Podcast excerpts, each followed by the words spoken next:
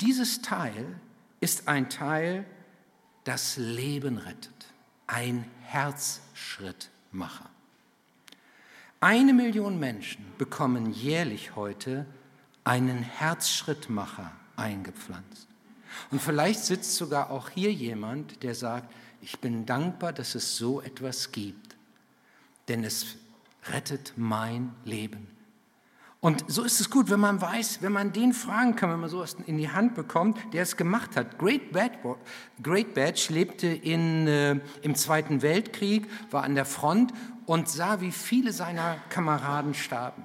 Und er blieb verschont und er sagte sich, wenn ich verschont bleibe, dann muss es ein größeres Ziel für mich geben. Dann hat Gott einen Plan für mich. Und äh, er nahm ab diesem Zeitpunkt, als ihm das so bewusst wurde, immer die Bibel mit. Und er betete ganz oft, er sagt, er habe Gott oft im Gebet gefragt, was ist meine Bestimmung, was willst du, dass ich tun soll?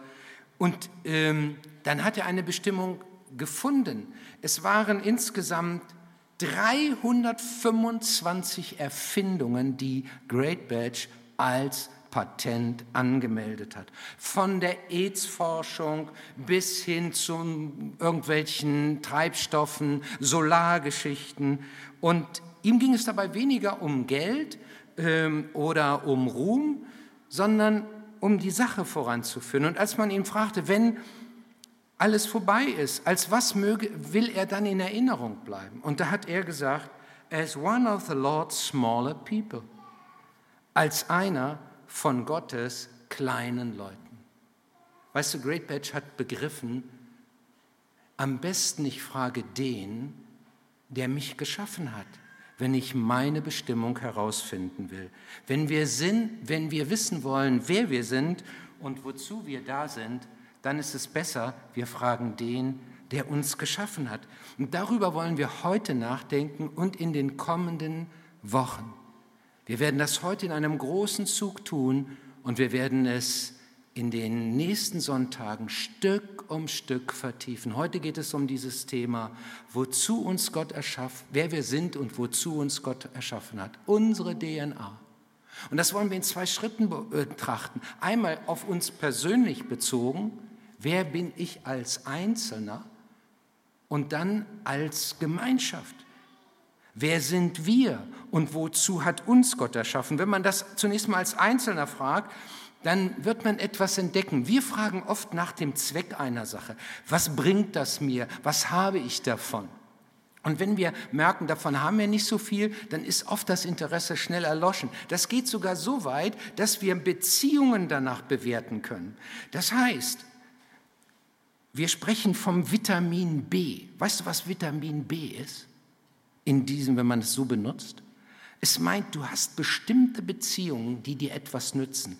Die öffnen dir eine Tür für ein Vorhaben. Da unterstützt dich jemand in deiner beruflichen Vorankommen oder in irgendetwas anderem. Du hast Vitamin B und damit kannst du arbeiten. Und wenn das diese Person nicht mehr erfüllt, dann ist, hat sie auch nicht mehr unser Interesse. Das merken besondere Funktionsträger. In dem Moment, wo ich nicht mehr in der Funktion bin, erlischt auch das Interesse an mir. Gott ist anders. Er guckt nicht danach, wer wir, was wir vor allen Dingen für ihn tun können, wie wir ihm nützlich sein können. Das ist nicht sein Blick auf uns Menschen. Bei ihm ist es etwas anders. Und was das ist, das beschreibt Paulus in dem Brief an die Epheser. Im ersten Kapitel mit heißt es, wer wir sind und wie wir dazu bestimmt sind. Er schreibt, in seiner Liebe hat uns Gott dazu bestimmt, seine Kinder zu sein. In seiner Liebe.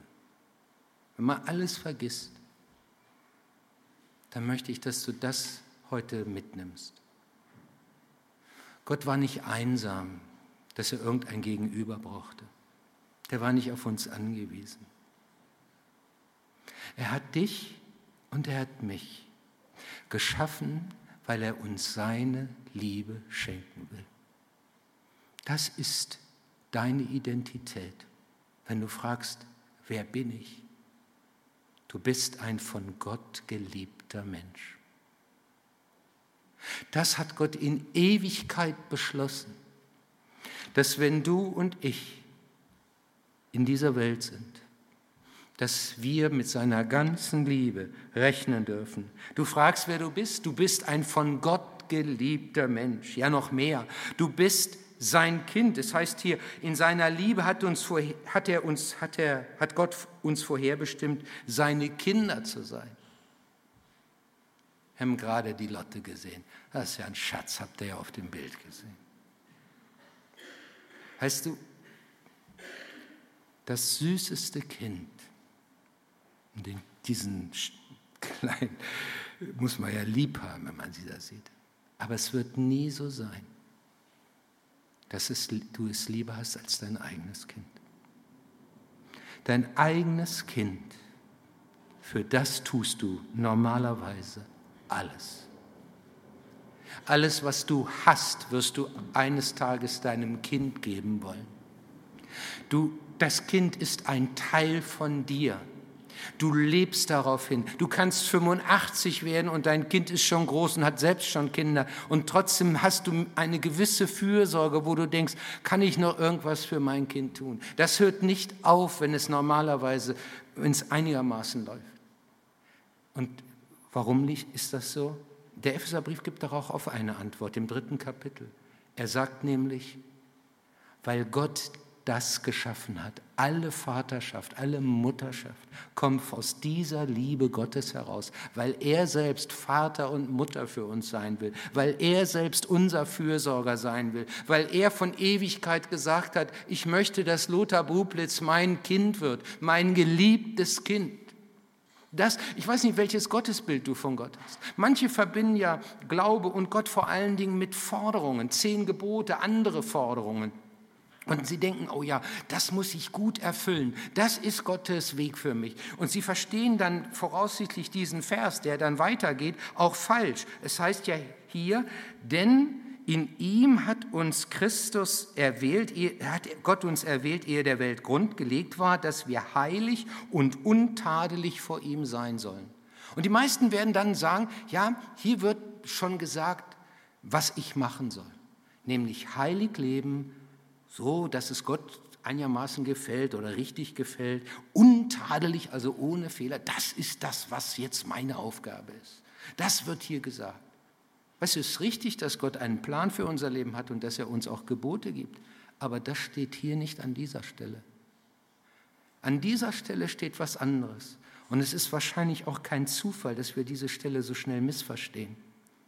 Hier heißt es nämlich was anderes. Hier ist nicht von dem Leben hier auf dieser Erde die Rede, sondern hier ist diese ewige Bestimmung äh, von Gott gemalt, dass wir untadelig, ohne Fehler, ohne, ohne dass irgendetwas an uns auszusetzen wäre, bei ihm sein werden. Und das ist nicht hier. Christus, wir sind von Christus erwählt, dass das im Himmel mit uns passiert. Und wie das geschieht, das sagt, sagt dieser Abschnitt auch. In den ersten zwölf Versen heißt es zehnmal in Christus, durch Christus, in Christus, durch Christus, durch Christus, in Christus und so weiter.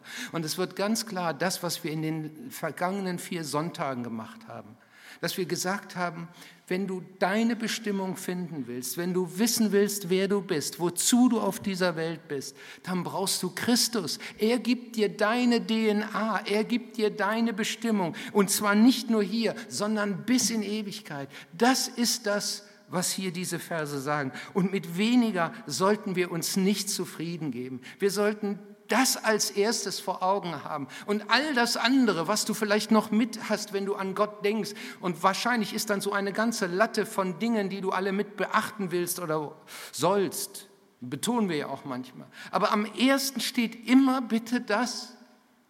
Ich bin ein von Gott geliebtes Kind, für die Ewigkeit geschaffen und deswegen brauche ich Christus, um das zu erfahren und zu erleben. Und dann geht es weiter. Und wozu soll das Ganze dann dienen? Nun, das finden wir unmittelbar in dem Vers danach. Da heißt es, damit wir etwas sein zum Lob seiner Herrlichkeit.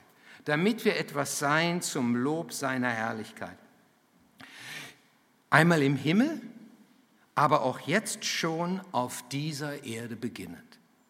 Das ist Gottes Ziel, dass wenn uns jemand sieht, er ein Stück von Christus sieht weiß, bei mir ist immer auch ein bisschen Mattscheibe davor. Nee, das ist nicht so deutlich zu erkennen, dass Christus da ist. Da ist auch immer viel Lothar Bublitz in einer anderen Form mit dabei.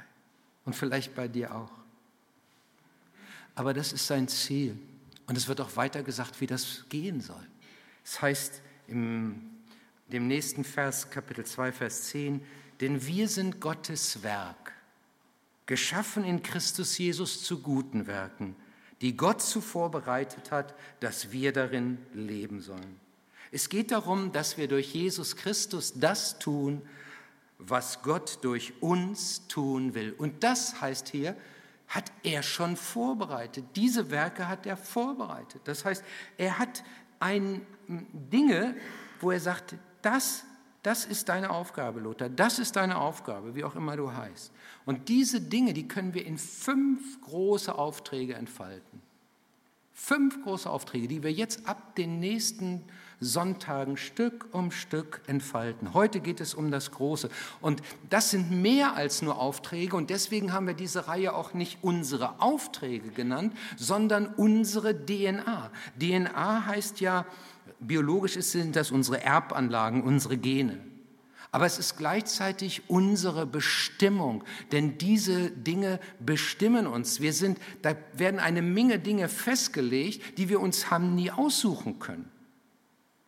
Bevor wir auf diese Welt überhaupt gekommen sind, stand eben fest, ob wir Junge oder Mädchen sind. Unser Geschlecht stand fest. Und nicht nur unser Geschlecht stand fest, auch unsere Blutgruppe, unsere Körperfarbe, unsere Haarfarbe, unsere Augenfarbe. Das stand alles schon fest. Ja, Forscher haben herausgefunden, dass sogar ein Stück unseres Geschmackes in den Genen liegt. Ob du Möhren, Knoblauch oder, Karo äh, ich sag mal, was auch immer noch magst, Steak, sage ich mal, äh, das hängt ein Stück mit deiner Genetik zusammen. Ja, selbst soziales Verhalten hängt ein Stück mit der Genetik zusammen. Das entdecken wir, wenn wir mehrere Kinder haben. Dann sehen wir das sehr deutlich. Das eine Kind, das hat so eine soziale Ader, habe ich ihm in gleicher Weise versucht beizubringen wie dem anderen Kind, das ganz anders ausgerichtet ist. Es sind Dinge festgelegt in uns. Solche zum Beispiel, welche Vorlieben wir haben. All das hängt davon auch ab. Ja, als bevor wir auf diese Welt gekommen sind, stand schon meine Nasenform fest. Haben manche ein Problem mit? Ich nicht, aber äh, äh, sowas stand mit fest und etwas stand auch fest. Dein Höchstalter. Die Gene bestimmen dein maximales Alter. Das ist dann noch von anderen Einflüssen abhängig, natürlich Umwelt und bestimmten Dingen, wie du damit umgehst, aber dein Höchstalter steht schon vorher fest. Alle Tage, heißt es in der Bibel, waren in deinem Buch geschrieben, die noch werden sollten. Das sind, das, dafür können wir nichts. Das ist uns mitgegeben. Aber es ist nicht alles vorherbestimmt. Das ist ja immer so ein Kampf. Was ist vorherbestimmt? Was ist anerzogen? Was muss ich selbst machen? Es ist nicht alles vorherbestimmt. Wie wir mit diesen Dingen umgehen, das ist unsere Verantwortung. Und genauso ist es mit den Dingen, die Gott für uns vorgesehen hat, mit den Dingen, die er uns als große Bestimmung, als diese fünf großen Aufträge, Bestimmungen mitgegeben hat. Die, wie wir damit umgehen, das ist unsere Verantwortung. Und wenn wir jetzt diese Reihe eröffnen, dann möchten wir das entfalten wer wir sind, dass wir uns als Einzelne noch tiefer, besser verstehen können, wer wir als Gemeinschaft sind. Ich lade dich ein, diese, Aktion, diese Reihe nicht einfach nur durch die Gottesdienste wahrzunehmen, sondern sie zu vertiefen, Woche für Woche in einen Hauskreis. Am letzten Sonntag habe ich da drüben gesessen, in, nebenan im Café. Wir haben, ich habe mit einer Frau gesprochen, die gesagt hat, ich möchte gerne an einem Hauskreis teilnehmen. Und das passt natürlich genau jetzt für die Reihe, die jetzt beginnt. Ich sage, wie lange kommen Sie denn schon in unseren Gottesdienst? Sie sagt, ein Jahr. Ich sage, und wie, wie viele Leute kennen Sie so? Eigentlich niemand. Habe ich gesagt, ich gratuliere Ihnen, alle Achtung, dass Sie das durchgehalten haben. Wir sind nämlich geschaffen auf Gemeinschaft, auf Beziehungen. Und auf Dauer wird das nicht funktionieren, wenn man hier nur im Gottesdienst so ein Teil ist. Deswegen werden wir nächsten Sonntag darüber nachdenken und ich lade dich ein, diese Zeit mitzunutzen, dich einem, einer Kleingruppe, einem Hauskreis anzuschließen, um darin das zu vertiefen, um diese Bestimmung zu entdecken. Ja, nicht nur das, ich lade dich ein, dieses Andachtsheft, das Sam uns schon vorgestellt hat hier, äh, mit zu erwerben, zu lesen. Heute zum Beispiel geht es um die Frage, wie kann ich im Alltag mit dafür sorgen, dass ich nicht für mich selbst, sondern für Gott lebe. Das ist heute die erste Andacht. Heute beginnt dieses Heft. Und wenn du es noch nicht hast, dann bitte. Wenn du kein Geld hast, dann schenke ich es dir lieber.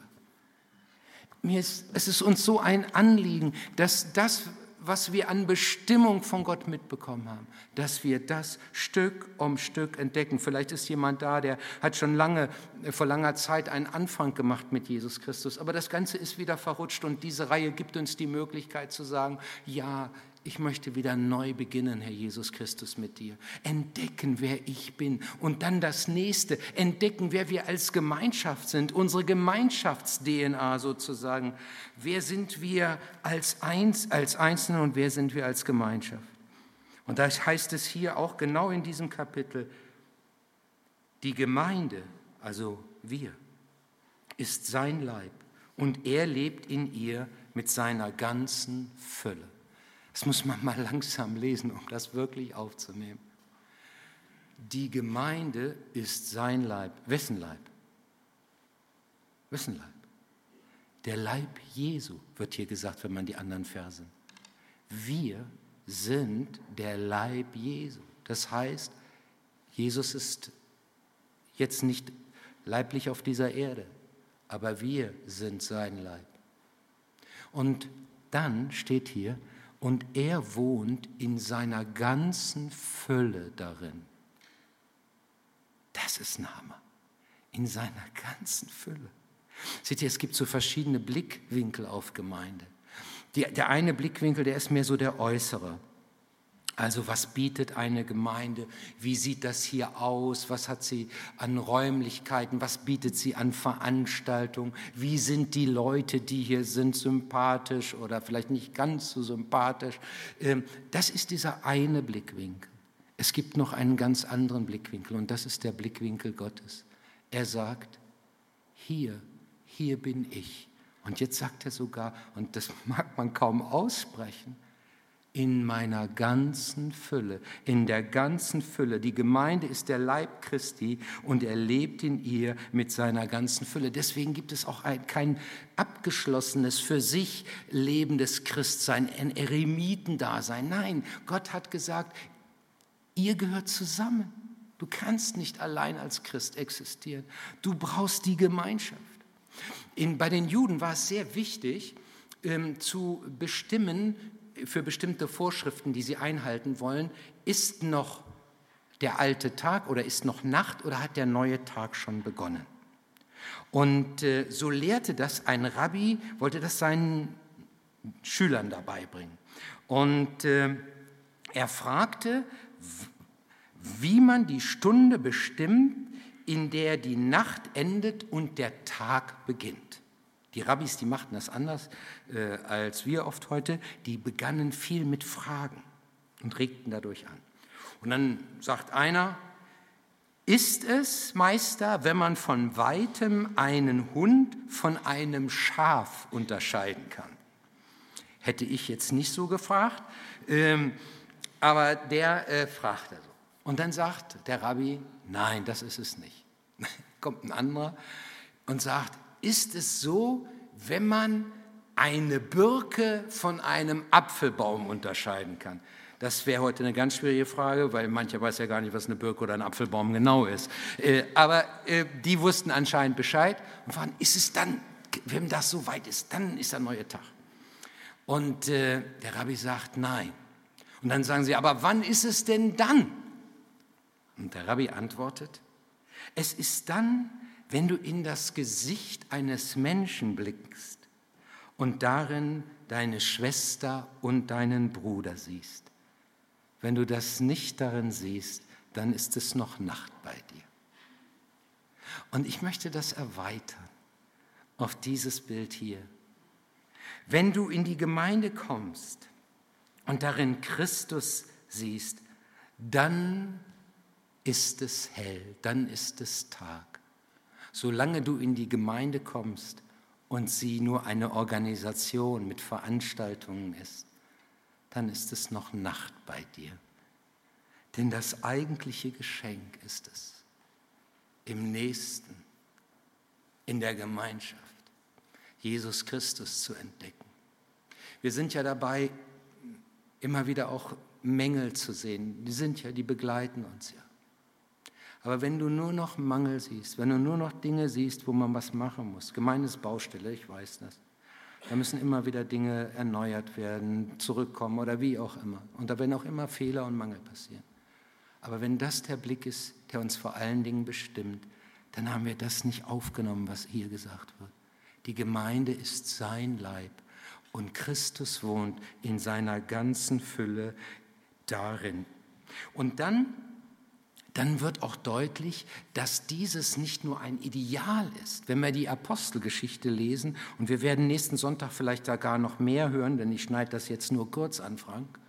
Ähm, wenn wir die Apostelgeschichte lesen, dann merken wir, dass die Gemeinde genau so das auch ausgelebt hat. Es ist also jetzt nicht so, dass man sagt, ja, das ist der Überbau, aber die Realität, die sieht völlig anders aus. Nein, wir entdecken das Miteinander der ersten Christen, das war davon geprägt. Er hatte ja seinen Jüngern zwei große Gebote mitgegeben. Ich weiß nicht, ob du die kennst. Die beiden großen Gebote Gottes. Die beiden großen Gebote Jesu. Es ist einerseits das Liebesgebot, liebe Gott von ganzem Herzen deinen Nächsten wie dich selbst. Und das zweite ist das Missionsgebot. Geht hin in alle Welt und mache zu Jüngern alle Völker, taufet sie und lehret sie halten alles, was ich euch befohlen war.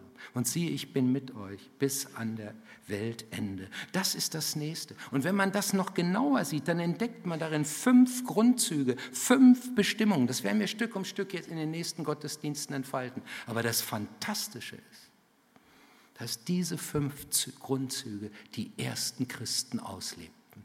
Und das wird deutlich, wenn man die Apostelgeschichte liest. Ähm, ich lese mal den Vers 43 aus dem zweiten Kapitel und man müsste eigentlich jetzt die anderen mit dazu nehmen, die stehen auch im Infoblatt. Da heißt es, was das Leben der Christen prägte, waren die Lehre, in der die Apostel sie unterwiesen, ihr Zusammenhalt in gegenseitiger Liebe und Hilfsbereitschaft, das Mahl des Herrn und das Gebet. Und da wird als erstes natürlich deutlich, wie sie miteinander umgingen, also ihre Gemeinschaft. Sie, sie hatten erkannt, Gott hat uns zur Gemeinschaft bestimmt. Hier heißt es, was das Leben der Christen prägte, war Zusammenhalt in gegenseitiger Liebe. Das ist ein liebevolles Miteinander. Später heißt es sogar in diesem Abschnitt, ihre Zusammenkünfte waren von überschwänglicher Freude und aufrichtiger Herzlichkeit geprägt. Ihr Lieben, das ist das Bild dem wir als Gemeinde nacheifern wollen. Das ist das, was wir gerne möchten. Da lernen wir immer wieder neu. Aber das ist das, was wir immer wieder auch uns vor Augen führen. Und das Zweite, was auch hier ausgelebt wurde, wir sind von Gott nämlich bestimmt zur Nachfolge. Das heißt, dass wir unser Leben nach Gottes Werten ausrichten. Es das heißt hier, was das Leben der Christen prägte, war die Lehre, in der die Apostel sie unterwiesen. Das ist stark. Lehre nicht als Kopfwissen, sondern als etwas, was ihr Leben prägte. Das nennen wir Nachfolge. Das ist ein ganz wichtiger Punkt. Und dann kommt, geht es weiter und dann merken wir die Mitte dieser äh, fünf Bestimmungen. Das ist Gott selbst, ihn anzubeten, ihn zu ehren, wenn wir hier miteinander singen, wenn wir hier zusammenkommen, ihn in der Mitte mitzuhaben. Hier ist die Rede vom Mahl des Herrn. Später heißt es, jeder Mann war von einer tiefen Ehrfurcht vor Gott mit ergriffen. Also das dass es deutlich wird, hier geht es nicht um irgendwelche klugen Ratschläge oder weniger klugen Ratschläge. Hier geht es darum, dass Gott hier ist und dass er als der lebendige Gott in unserer Mitte ist und dass wir ihn ehren wollen, dass wir unser Leben ihm anvertrauen, aber es von ihm genauso geschenkt bekommen haben. Es ist er, dem wir alles geben, für den wir leben und für den, zu dem wir hinsterben. Und das vierte, was sie auslebten, ist, sie waren, hatten erkannt, wir sind zum Dienst bestimmt. Das heißt hier, was das Leben der Christen prägte, war ihre gegenseitige Hilfsbereitschaft. Später heißt es sogar, sie teilten alles miteinander, was sie hatten. Dazu sind wir auch da. Es gibt Phasen, da können wir anderen mehr helfen und es gibt Phasen, da brauchen wir die Hilfe anderer. So hat sich Gott Leben vorgestellt. So hat er sich Gemeinde vorgestellt in diesem, in dieser Gegen, in diesem gegenseitigen Dienst. Und dieser Abschnitt hört auf mit, der, mit dem Wort, äh, und jeden Tag rettete der Herr weitere Menschen, sodass die Gemeinde immer größer wurde. Die, vierte, die fünfte große Bestimmung ist Evangelisation, die gute Nachricht, weitergeben, Menschen zum Glauben an Jesus Christus einzuladen. Das ist ein ganz großer Auftrag. Wir werden das alles miteinander äh, bedenken. Und ich möchte euch das nochmal, weil das so wichtig ist, im Kurzraffer zeigen. Das erste ist Nachfolge. Äh, äh, Gemeinschaft, Gemeinschaft, Entschuldigung. Gemeinschaft. Das ist das Erste, wozu uns Gott äh, mitbestimmt hat. Das Zweite ist, dass wir nach seinen Werten leben. Nachfolge. Das Dritte, was in der Mitte stehen soll, ist ihn zu ehren. Wir nennen es Anbetung. Und das Vierte, was dann kommt, ist füreinander die Gaben einsetzen, einander zu dienen, ist Dienst. Und das Letzte ist Evangelisation, das heißt das Evangelium, die gute Nachricht weitergeben und Menschen zu Christus einzuladen. Das kann man sich ja hier jetzt auch an Buchstaben mitmerken. Da stehen ja fünf Buchstaben hier. G-N-A-D-E. Und wenn du die zusammenfügst, was kommt raus? Gnade. Gnade ist das, wovon wir leben. Gnade ist das, was wir weitergeben sollen. Das ist unsere Bestimmung. Das ist die Bestimmung der Matthäusgemeinde. Und wenn man diese Buchstaben miteinander noch verbindet, da oben, dann entsteht ein M. Deswegen steht hier ein leuchtendes M. Und dieses M steht für diese beiden großen Gebote, die wir im Matthäus, im Matthäusevangelium finden. Und wie heißen wir? Matthäusgemeinde. Und deswegen ist das unsere Bestimmung, unser fünf Austrag. Und weil das so wichtig ist, haben wir hinter das M noch ein Ausrufezeichen gesetzt und haben gesagt, dafür leben wir. Mit mehr wollen wir, mit weniger wollen wir uns nicht zufrieden geben. Das ist unsere DNA und mit diesem Logo wollen wir genau das ausdrücken. Und immer wenn du das siehst, dann steht eigentlich das dahinter, die Erinnerung, wozu wir, wozu uns Gott geschaffen hat und wer wir sind, als Einzelne und als Gemeinde. Und ich lade dich ein, danach dein Leben zu leben. Denn das das ist ein Riesengeschenk. Ich möchte noch beten. Herr Jesus Christus, danke, dass du so eine Bestimmung für unser Leben hast. Für uns als Einzelne und auch für uns als Gemeinschaft. Es ist etwas, dem wir gerne nachgehen wollen. Und ich bitte dich, dass du uns hilfst. Ich bitte dich, dass diese Wochen, die wir jetzt haben, Leben verändern, mit uns prägen, uns zurückerinnern an das, was unser, unsere Bestimmung ist, wo wir sie aus den Augen verloren haben. Uns helfen, wo wir vielleicht uns irgendwo innerlich, gedanklich, wie auch immer verirrt haben, zurück zu besinnen auf dich. Herr, wir sind in diesen Wochen unterwegs, um unsere DNA, das, was du uns als Anlage mitgegeben hast, als geistliche Bestimmung, neu zu entdecken. Und ich bitte dich, dass du uns hilfst, als Gemeinde darin neu entfacht zu werden. Amen.